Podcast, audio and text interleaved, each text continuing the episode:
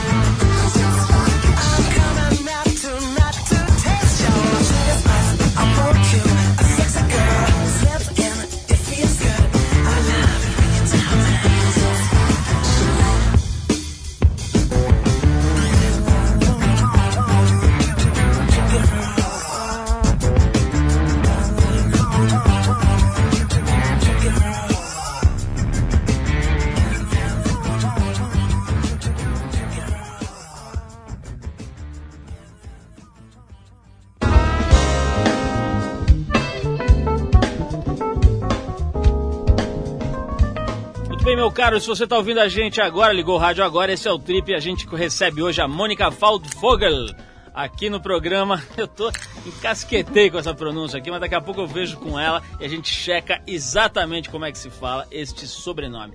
Eu tenho pisado aqui bastante nesse tema, né? O tema da, da- do aquecimento do planeta, né? Todas as questões ligadas ao meio ambiente. Aqui a gente tem procurado dar o recado sem ser chato, mas alertando, né? Aquelas coisas que antigamente eram preocupações futuras para os netos resolverem, tá? hoje estão pegando, já tem gente morrendo, tem furacão acontecendo por conta do aquecimento do planeta, tem, enfim, as coisas já estão chegando junto e não é mais aquela história para deixar para depois. Olha só isso aqui, a Austrália e os Estados Unidos, países que se negaram a assinar o protocolo de Kyoto, que impõe aos países industrializados a redução até 2010 das suas emissões de gases causadores do efeito estufa, consideradas responsáveis pelo aquecimento global, estão renegociando, estão negociando em sigilo um novo acordo internacional sobre as emissões desses gases. De acordo com o ministro australiano do Meio Ambiente Ian Campbell, China, Índia, Japão e Coreia do Sul também participaram das negociações. O principal argumento dos Estados Unidos e Austrália contra o protocolo de Kyoto é que ele afeta o desenvolvimento e crescimento econômico desses países, enquanto os grandes países em desenvolvimento como China e Índia não são afetados pelas metas de redução das emissões. A iniciativa do novo tratado visa a redução de emissão de gases e o desenvolvimento de tecnologias mais limpas, menos poluentes. A diferença é que, ao contrário do protocolo de Kyoto, o acordo firmado em Vientiane, capital do Laos, vai saber também essa pronúncia, né? Mas enfim, lá no Laos não é compulsório e vai permitir que os países participantes estabeleçam suas metas para reduzir a emissão de gases individualmente. Dos países envolvidos no acordo fechado no Laos, apenas o Japão participa do protocolo de Kyoto. Segundo Alexander Downer, ministro australiano do exterior, o acordo visa discutir as preocupações com energia, mudança climática e poluição atmosférica de uma forma que faça sentido econômico. A primeira reunião de cúpula dos países participantes do acordo deve ocorrer em Adelaide, na Austrália, ainda em 2005. Pois é, o pessoal está discutindo essa história, se assina, se não assina o protocolo de Kyoto. Agora tem uma questão que até a gente vai abordar na próxima edição da Trip, que é a seguinte: por incrível que pareça, os países ainda usam como único critério para avaliar o desenvolvimento a receita bruta, quer dizer, o dinheiro que sobra, a riqueza material acumulada. Quer dizer, o método que se usa para avaliar se um país está ou não se desenvolvendo é o tal do PIB, né? Ou se preferir em inglês, o Gross National Product. E essa história de avaliar desenvolvimento e êxito de uma comunidade, de um país, por conta só da, do, do, acúmulo de riqueza, é o que tem validado guerras e tem validado, inclusive, a destruição do planeta. Né? Quer dizer, se neguinho não parar para repensar isso, vai, vai. Olha, a Austrália que não está assinando esse, esse protocolo, por exemplo, os caras são brancos, são descendentes de ingleses, tomam o sol, agora tem um buraco da camada de ozônio bem lá em cima, os caras racham de câncer de pele e estão pensando em assinar ou não. O, eu já fui para lá, já vi isso. Pessoas, a maior incidência de câncer de pele do mundo, porque tem buraco de camada de ozônio e os caras são brancos. Quer dizer, o nego tá pensando se assina ou não, porque vai ganhar menos dinheiro. Quer dizer, realmente, se o mundo não parar para pensar o que é desenvolvimento, repensar a noção de progresso, desenvolvimento, de avaliação de, de, de sucesso da, dos países, dos, das nações, o bicho vai pegar e o seu filho provavelmente vai ser fritado debaixo da camada de ozônio ou algo parecido.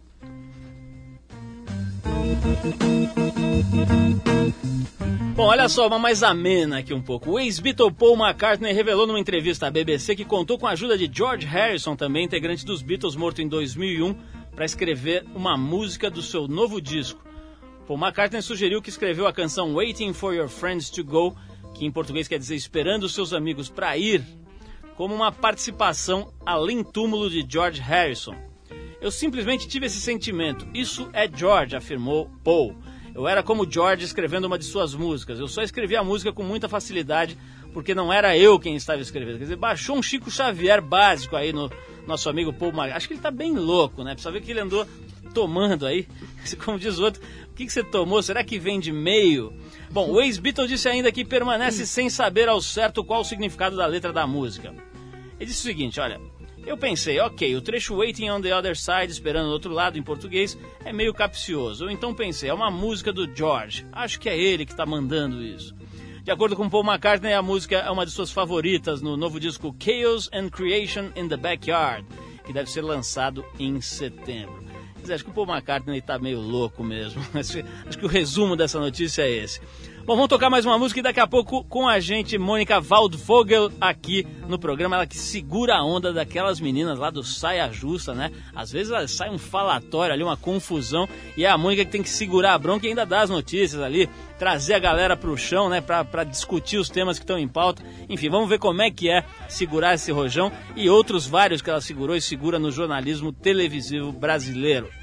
Bom, a música que a gente vai tocar agora chama-se Mustang Sally.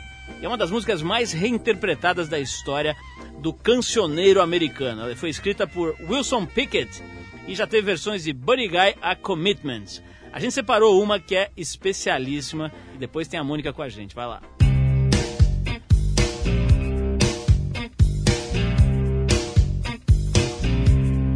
Mustang Sally. Guess you better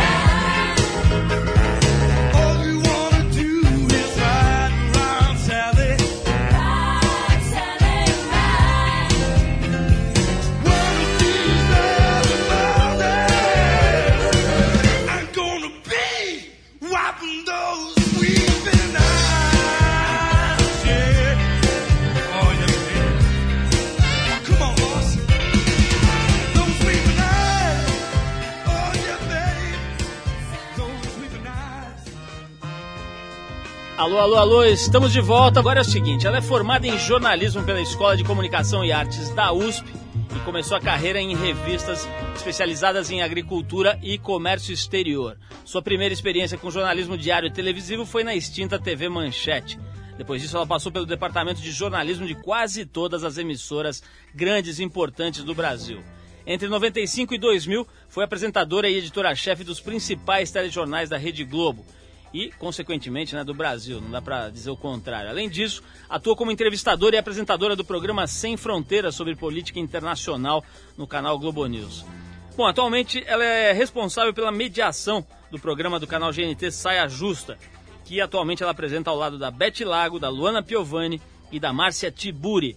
Também apresenta o talk show 2 a 1 no SBT e é colaboradora e articulista em diversas publicações e jornais. Estamos falando da Mônica Waldvogel, uma das mais conceituadas profissionais da televisão brasileira, que está com a gente para comentar a atual crise que o governo brasileiro está enfrentando, que se é que está enfrentando, né? E tam também contar um pouco sobre essa carreira que eu enunciei aqui, pelo menos nas linhas principais. Mônica, eu tô me sentindo, não sei se você assistiu, passou na Globo esses dias aí, aquele especial do Joseph Mengele, né? Então tinha os atores tentando fingir que eram alemães, com um sotaquinho safado.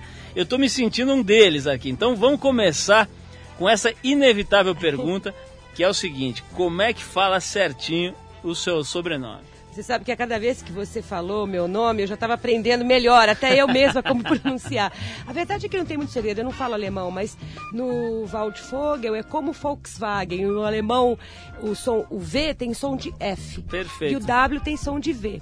Então, Agora ficou fácil. Então é Waldvogel. Waldvogel. Waldvogel. É, Waldvogel. seria um Waldvogel se fosse um alemão mesmo, mas Waldvogel tá bom demais. Bom, se eu, se eu participar um dia do Linha Direta especial Joseph Mengele, eu já tô treinado aqui. Contanto que eu não seja a vítima nesse dia especial. Ô, Mônica, você, você eu- bom, eu dei aqui ah, um resumo da, da sua carreira, uma carreira extensa, né, e com passagens por muitas casas, com por uma série de atividades. Eu nem sabia que você tinha começado em revistas, né? Quer dizer, como é que é? Você pegou uma época, quer dizer, você é jovem e tudo, mas pegou, já tem uma estrada no jornalismo, né?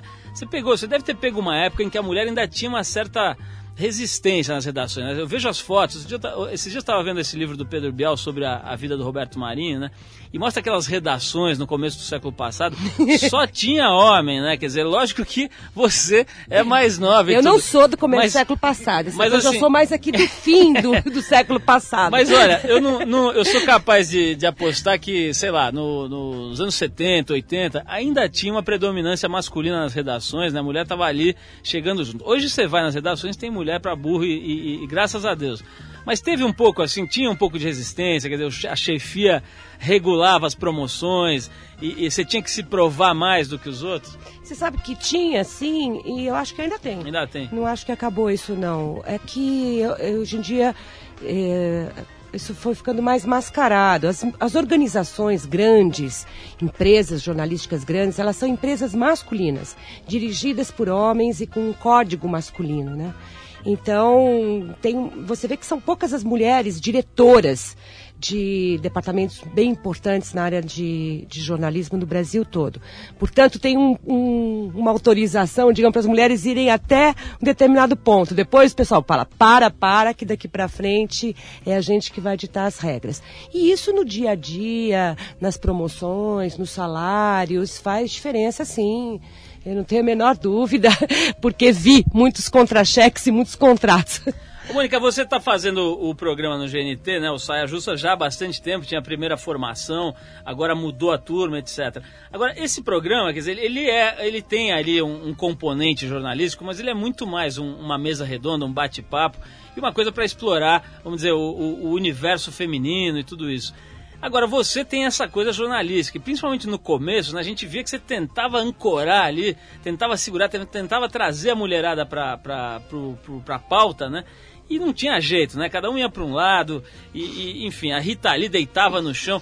Dizer, teve um certo conflito para você é, é, que pô, fez programas sem fronteiras de política internacional, revista de comércio exterior, de repente está com umas malucas ali no sofá, uma deitada no chão, outra chorando. Quer dizer, não teve um pouco de, de, de questionamento profissional para você encarar essa? Teve, teve sim. Eu tive bastante angústia, porque eu ficava pensando, será que depois de ter tido essa experiência eu consigo voltar para o jornalismo? Nunca mais Será- vou ganhar um prêmio ESSO depois da. É, bom, eu não ganharia mesmo um prêmio ESSO, eu já tinha até deixado a reportagem, mas eu ficava pensando se isso não comprometeria de tal forma a imagem que foi construída ao longo de- 20 anos anteriores, da credibilidade, da seriedade, e que isso me, me impediria de voltar. Falei, nossa, amanhã eu saia justa acaba, como é que eu vou voltar para o telejornalismo, que é o que eu sei fazer?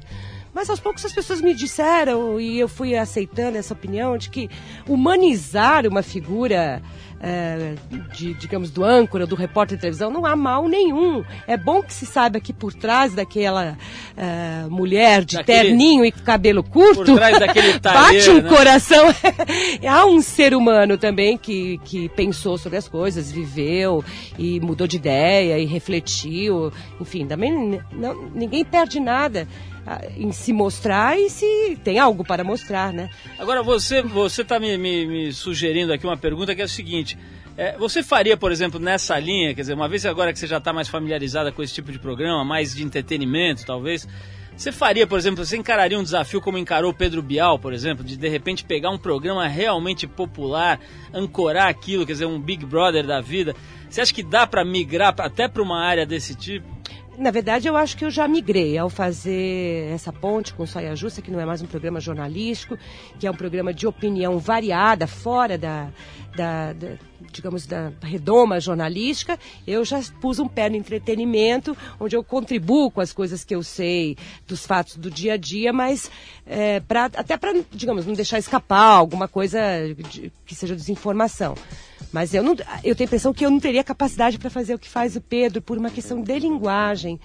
Porque para você falar para uma grande massa, você tem que ter a palavra adequada, a frase adequada.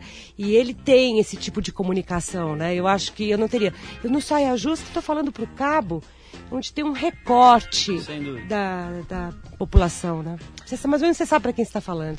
Mônica, essa história do Saia Justa, depois a gente vai falar, eu quero falar, lógico, com você, não vou perder essa oportunidade, sobre esse quadro aí que a gente está vivendo, punk, né, de, de CPIs e de, de esse, esse, esse aflorar de, de lama aí, né, que está acontecendo.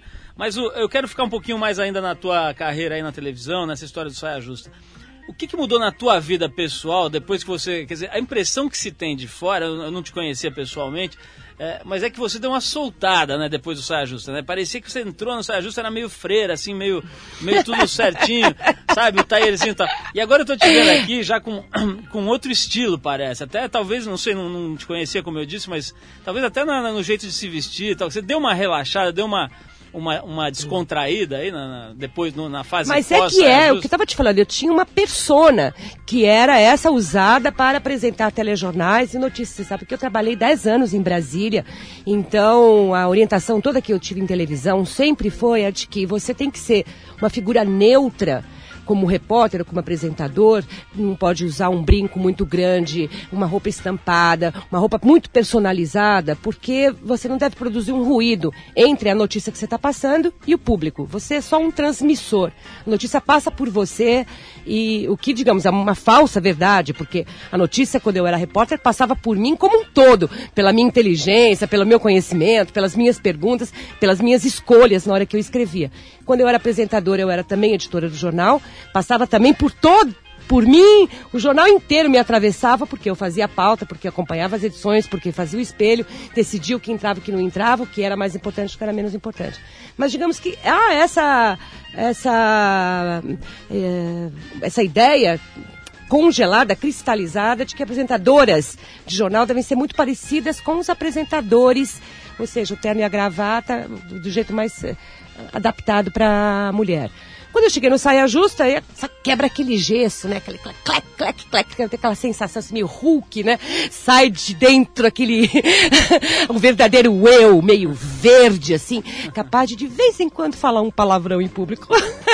Pô, imagina, na hora que você chegou, tava a Rita ali com um saco de supermercado na cabeça, né? Ela fez isso uma vez, não fez uma, uma, uma fantasia? Ela ia com umas fantasias, com uma. É, o saco coisas, de né? supermercado eu não me lembro, mas ela aprontou bastante, o que era muito divertido. né? Muito bom. Agora, foi muito interessante eh, conviver com diferentes, não que eu não tenha convivido, que o jornalismo é conviver com diferentes, mas, digamos, em público, em exposição, em vitrine.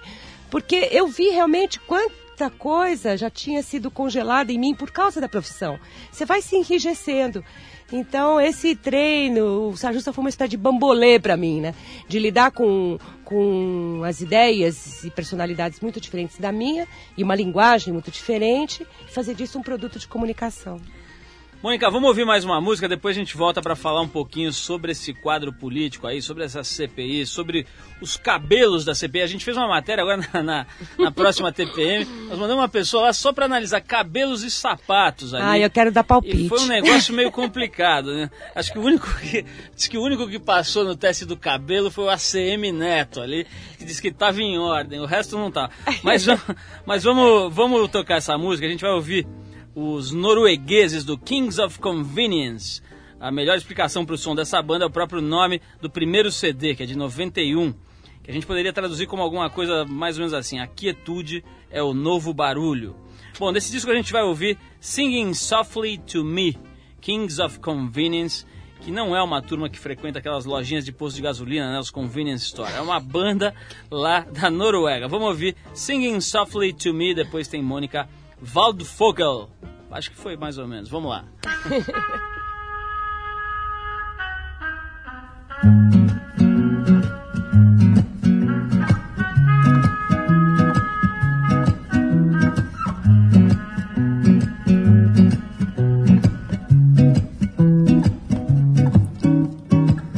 Things seem so much better when they're not a part of words in a letter sent, amplified by the distance. Possibilities and sweeter dreams, sights and sounds calling from far away, calling from far away. I didn't know you then, and did I, girl? I singing softly to me. I didn't know you then, and did I, girl? I didn't see the brave girls in you. I didn't know you then, and did I, girl? I couldn't hear you singing softly to me, singing softly to me.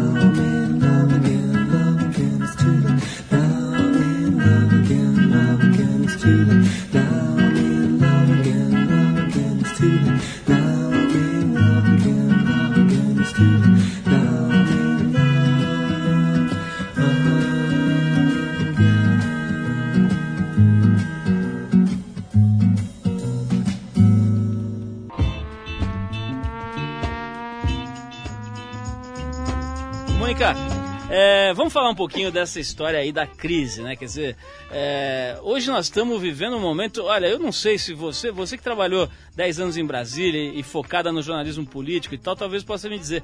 Não me lembro de um momento tão maluco na história política do Brasil como esse. Teve lá o impeachment do Collor e outras situações, mas assim, essa sucessão de descobertas, de podridão, de tudo que é lado, e o PT, né, su- suposta reserva moral do país e tal, de repente sendo revelado como um verdadeiro, uma verdadeira ganguezinha, né? Como é que você está vendo aí? O que, que você tem a, a- a dizer sobre isso? É mesmo um, um momento, é, é, talvez o, o momento mais crítico da história política do Brasil? Eu acho que em termos de eh, avalanche de lama, o caso do PC e do Collor foi também tão grave quanto. É que a gente esquece, depois, 10 anos, 12, 13 anos depois, a gente acaba esquecendo os detalhes e a emoção que aquilo produziu. E acho até que teve a vantagem naquela época das pessoas terem ido à rua e terem ficado ah, revoltadas, irritadas com o que aconteceu. Acho que agora, o fato de que está todo mundo meio relutante, e tentando analisar, é, dar conta disso que você falou, da, da, da decepção, né? Então me parece que o que combinou agora, além da, de você ter o choque da- das histórias, é o baixo astral, como que diz, mas até tu, PT. Então, se o PT, que sempre foi o partido com a bandeira da ética e que viveu de dedo apontado para todo mundo, denunciando os erros dos outros, também foi cometer a mesma eh, prática de roubo, né, puro e simples, para fazer caixa de campanha, certamente, provavelmente, para satisfazer a ambição de Zé Dirceu de ser presidente da República depois do Lula, ou seja, movimentar um- uma montanha enorme de, de recursos para fazer esse caixinha e, e fazer a campanha. Aí é chocante, né? É chocante porque você sai na rua, você tem as pessoas na- nas esquinas fazendo malabares, sendo hoje mesmo um caso aí, um menino violentou uma menina de, de 12 anos, aí um rapaz universitário. Ou seja, a criança exposta a todo tipo de mazela numa cidade como São Paulo e os políticos cobrando os impostos e dizendo de milhões como se fosse troco, né? Todo mundo fica chocado. Como eles falam de milhões como se fosse um dinheirinho ali que, que a gente racha a pizza. Ou, Falando de milhões, ou como se desse pra botar na cueca, né?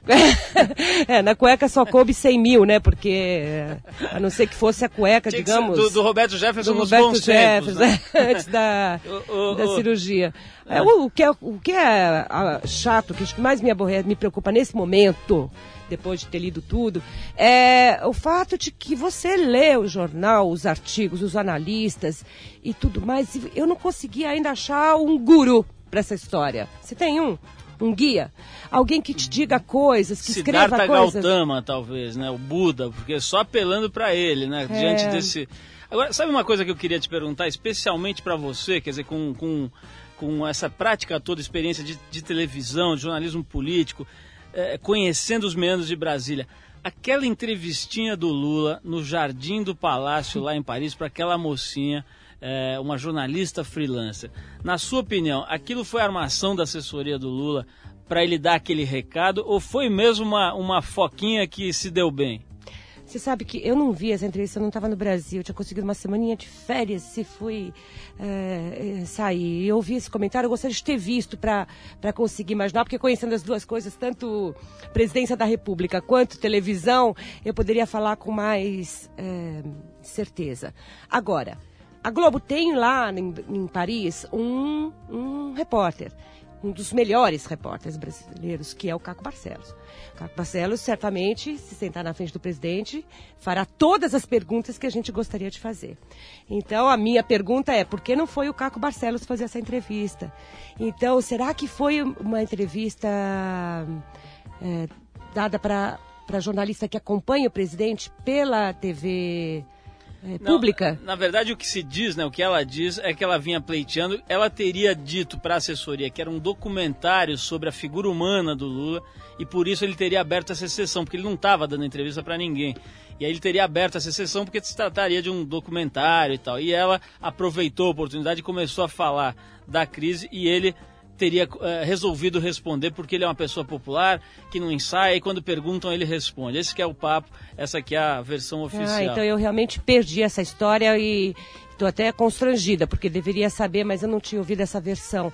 Ah, não acredito. Acho que Agora- o presidente da República não improvisa assim, ainda mais no meio de uma crise. Ô, ô, Mônica, você é, co- comentou realmente o- a comoção né, do, do Brasil diante daquele escândalo do Collor e do PC. Mas tem uma coisa fundamental que é o seguinte: o Collor e principalmente o PC eram figuras recentes na história política do país. Né? O Collor tinha aquela história de caçador de Marajá, aquela fantasia lá, mas era um playboy lá que surgiu e, e- e com um discurso e uma estampa e, e conseguiu uma trajetória muito rápida. O Lula, ele faz parte da realmente da, Da história boa da do história Brasil, boa né? do Brasil, exatamente. Você, você lembra, a gente lembra de pô, estar na escola e ver aqueles comícios no ABC, aquela força toda, né? aquele movimento surgindo de verdade da raiz e tal. Quer dizer, esse aspecto, né? Quer dizer, a, a- sensação de que realmente não há nenhuma esperança. Né? Esse ponto você acha que é o mais grave dessa crise? Ou, ou é a questão mesmo pontual da corrupção, da questão do- do- do- do financiamento das campanhas?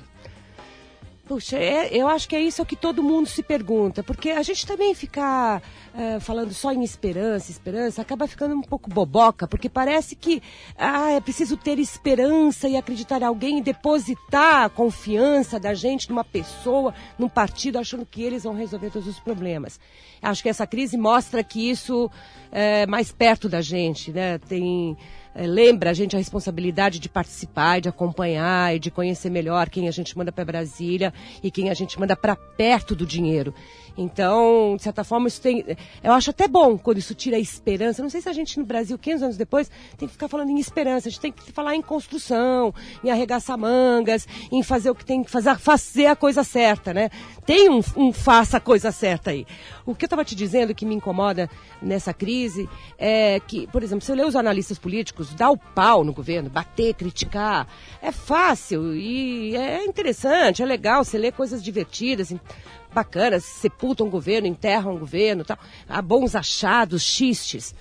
E você tem todos uns cientistas políticos engajadésimos, cultíssimos, inteligentésimos, pagos pelo dinheiro público também que estão na universidade, que deveriam estar aparecendo para dizer para a gente, com a sua experiência e capacidade de análise, para onde o Brasil deveria ir agora. Qual é a reforma política? O que, que a gente faz com esse cadáver petista que ficou aí para enterrar? Quem vai enterrar? Como vai ser enterrado? Enterramos todo, enterramos uma parte, convivemos com ele, a, o meia-culpa dele serve para a gente. Então, cadê essas pessoas? Agora falta, na época do. Você disse que na época do Collor é, eu tinha lembrado, você confirma, tinha grandes movimentos, as pessoas foram pra rua, tudo. Foram pra rua porque era o PT que estava organizando, né? Mas não tem ninguém organizando, ninguém liderando. Eu te falei em guru, mas em guru no sentido de, puxa, qual é a inteligência que vai dizer pra gente, olha, vamos começar aqui, É, e, separar e até, o... e até qual seria. Outro dia eu vi um, um analista, acho que até na, na, na, na CBN, dizendo isso, falando, pô, se tivesse esse movimento, qual seria a palavra de ordem? É. Né? Será que a gente vai sair gritando fora Lula? Será que é essa a, a, a vontade popular, né? Enfim, é realmente complicado. Agora, é, eu não sei do, do- de, de gurus e tal, mas hoje eu estava lendo o Inácio de Lola Brandão falando uma coisa muito interessante. Ele falou assim, olha, muita gente tinha que, no mínimo, pedir desculpas para Regina Duarte. Né? A foi massacrada, né? Coitada foi massacrada porque falou que tinha medo do Lula e do PT. Mas vamos tocar mais uma música, Mônica, e depois a gente volta para bater nosso último papo aqui. Eu quero voltar para televisão, tá? Vamos falar um pouquinho mais de TV. Tá. É, vamos falar da Rita Lee, quero falar da Fernanda Young, quero falar da Marisa, de toda a mulherada que você pilotou ali à frente do, do Saia Justa e pilota, né? A gente separou agora uma música do Antônio Viana Gomes. Nem a mãe dele sabe que ele chama Antônio Viana Gomes, porque todo mundo conhece por Tony Tornado. Ele ficou mais conhecido pelo trabalho de ator. Recentemente, né, apareceu em novelas, minisséries da TV Globo, etc. Mas no final dos anos 60, ele teve uma explosiva carreira como cantor. Aliás, ele ganhou o apelido Tornado pela maneira como ele dançava, né? Era realmente um negócio incrível. Eu me lembro dele cantando a BR-3 nos festivais lá, né? Era uma figura um grandão. Agora ele tá gordão, mas continua uma figura imponente. Bom, dessa fase maluca aqui do Tony Tornado, a gente separou uma das músicas mais incríveis. E olha, é uma letra incrível. Prestem atenção na letra, porque a mensagem é riquíssima, é um texto elaborado essa letra. Vamos ouvir Tony Tornado com Podes Crer Amizade e a gente já volta com a Mônica Waldvogel. Pode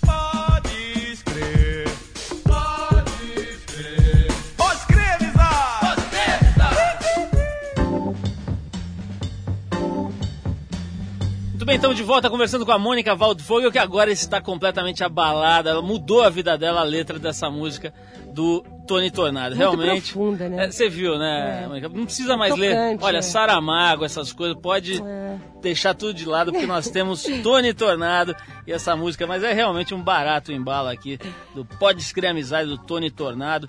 Acho que é dos anos 60 essa daí, né? Se não é. É Parece. começo dos anos 70, mas enfim.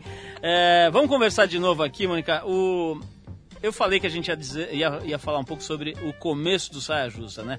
É, você trabalhava nessa altura com a, a Rita Lee, a Marisa Hort e a Fernanda Young, na primeira formação do time ali. É, uma coisa que eu, que eu sempre fiquei curioso, você sempre é, tentando trazer as meninas lá pra, pra pauta, pros assuntos, pra, pra, pra, pros quadros, né? Tinha alguns quadros e tal. E a mulherada descambava. E às vezes aquilo virava mesmo uma conversa de comadre, né? Que acho que é parte também da ideia do programa. Não tinha umas horas que você ficava meio constrangida ali, de falar, puta, eu tô no meio dessa, dessa papagaiada. Assim, acho, eu acho que eu tinha a impressão que a hora que, que entrava o comercial, você devia falar, ai meu Deus, o que, que eu fiz? Não tinha uns momentos assim, não? Tinha sim, eu falei no começo que da entrevista que eu estranhei bastante fazer um programa daquele tipo, ainda mais porque me considero mesmo uma jornalista de televisão muito bem formatada para aquilo que é feito aqui no Brasil, que é pouco improviso e muita preparação.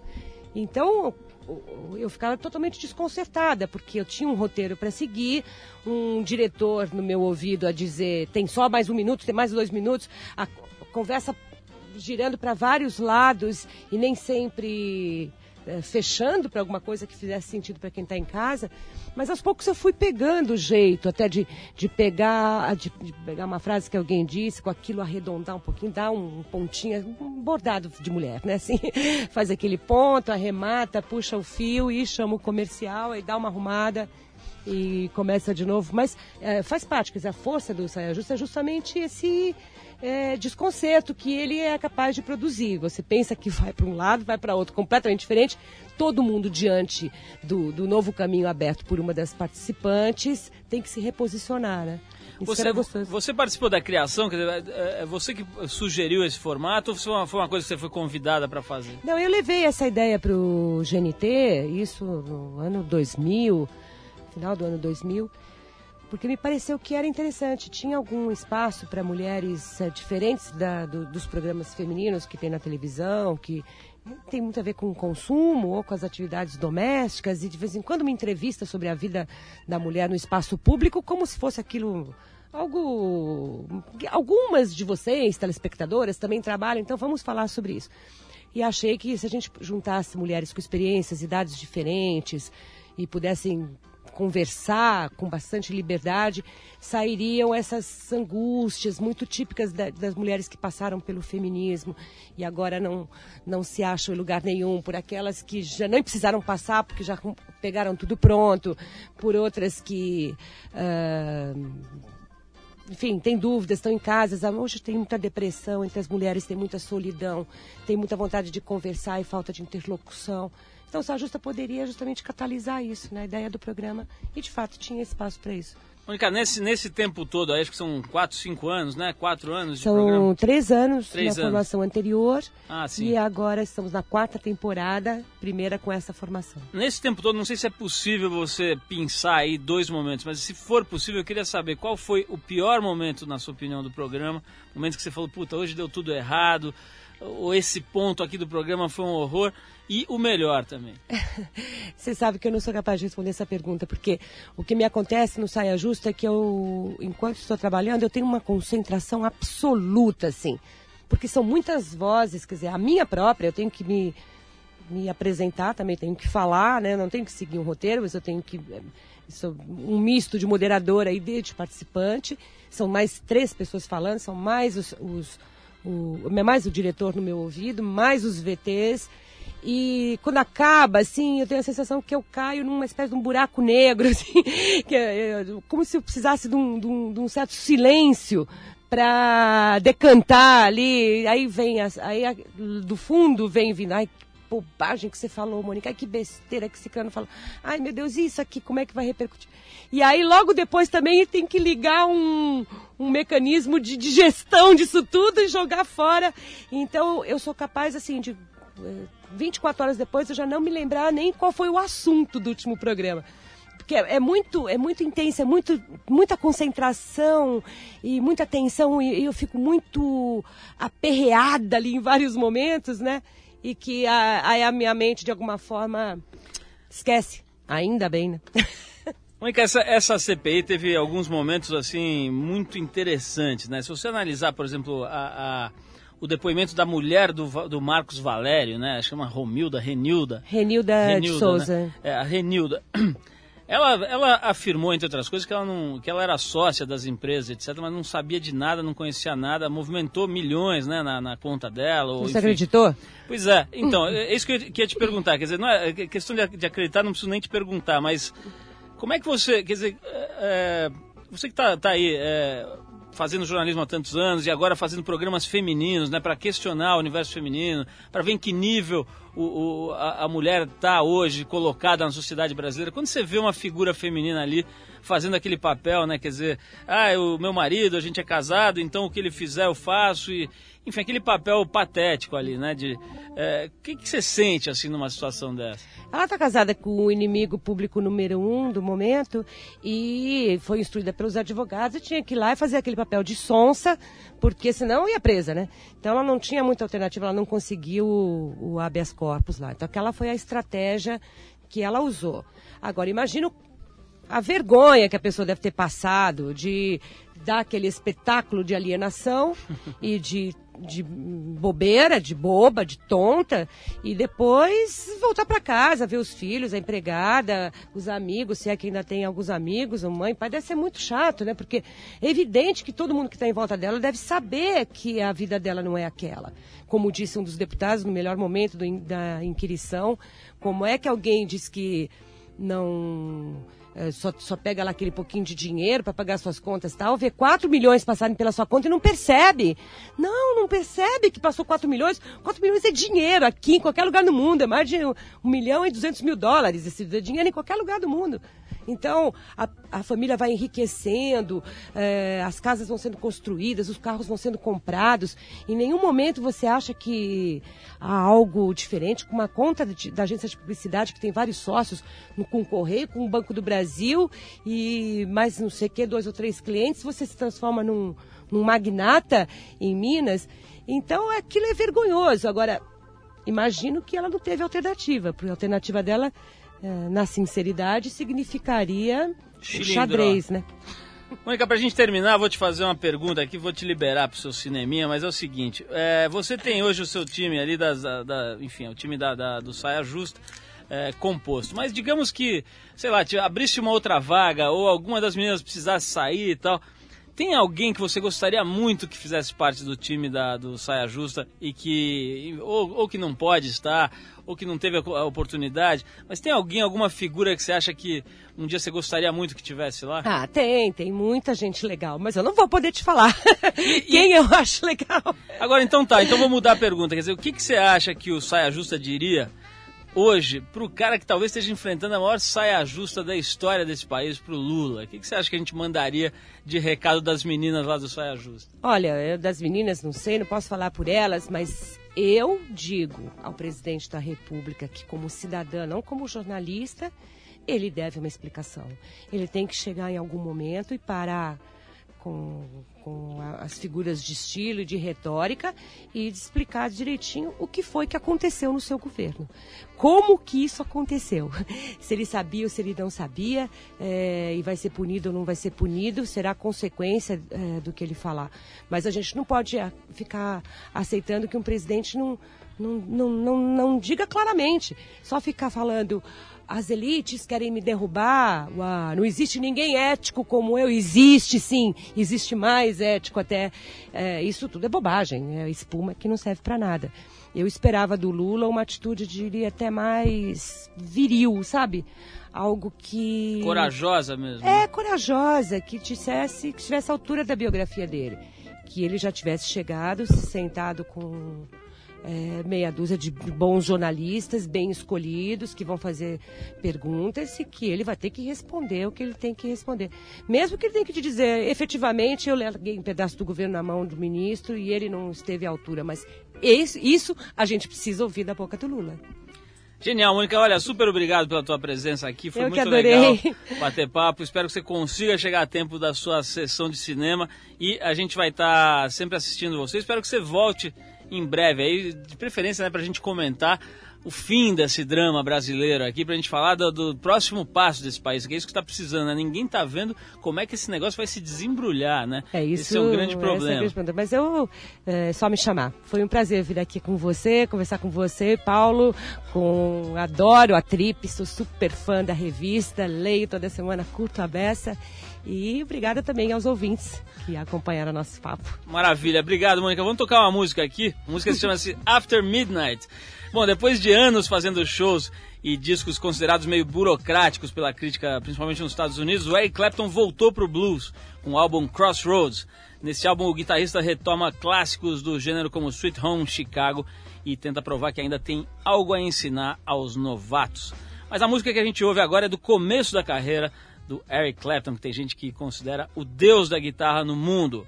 After Midnight, especialmente para Mônica Waldvogel. Abração, Mônica, obrigado e vamos ouvir música. Adoro!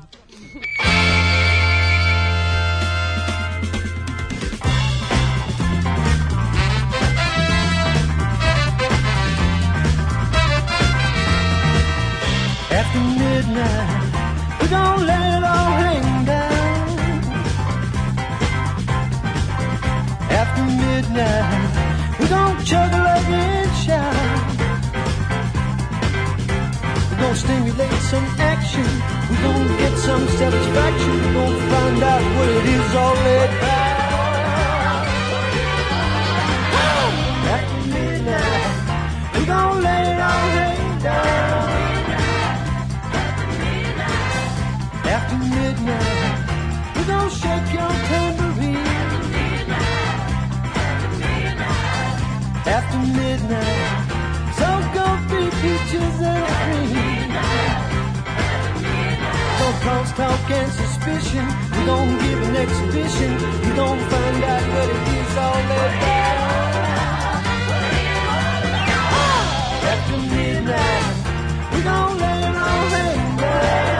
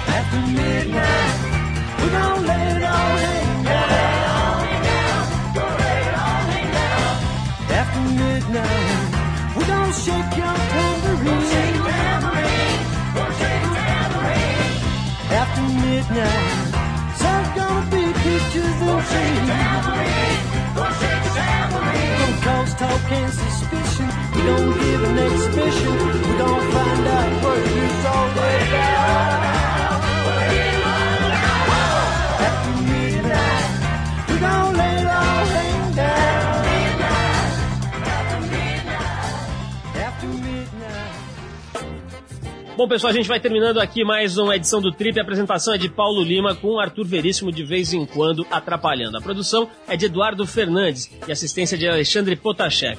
Trabalhos técnicos são do estúdio Xavier Scarf. Se você quiser escrever pra gente, anota aí. Nosso e-mail é radio@trip.com.br. Vou repetir, radio@trip.com.br. Pode mandar uma dica de música, indicar convidado, fazer críticas. Aliás, de preferência pode fazer elogios, né, que a gente prefere. Mas enfim, escreve o que você quiser.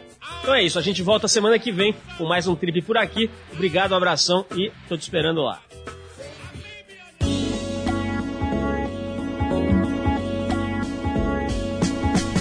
Você ouviu Trip Paradiso.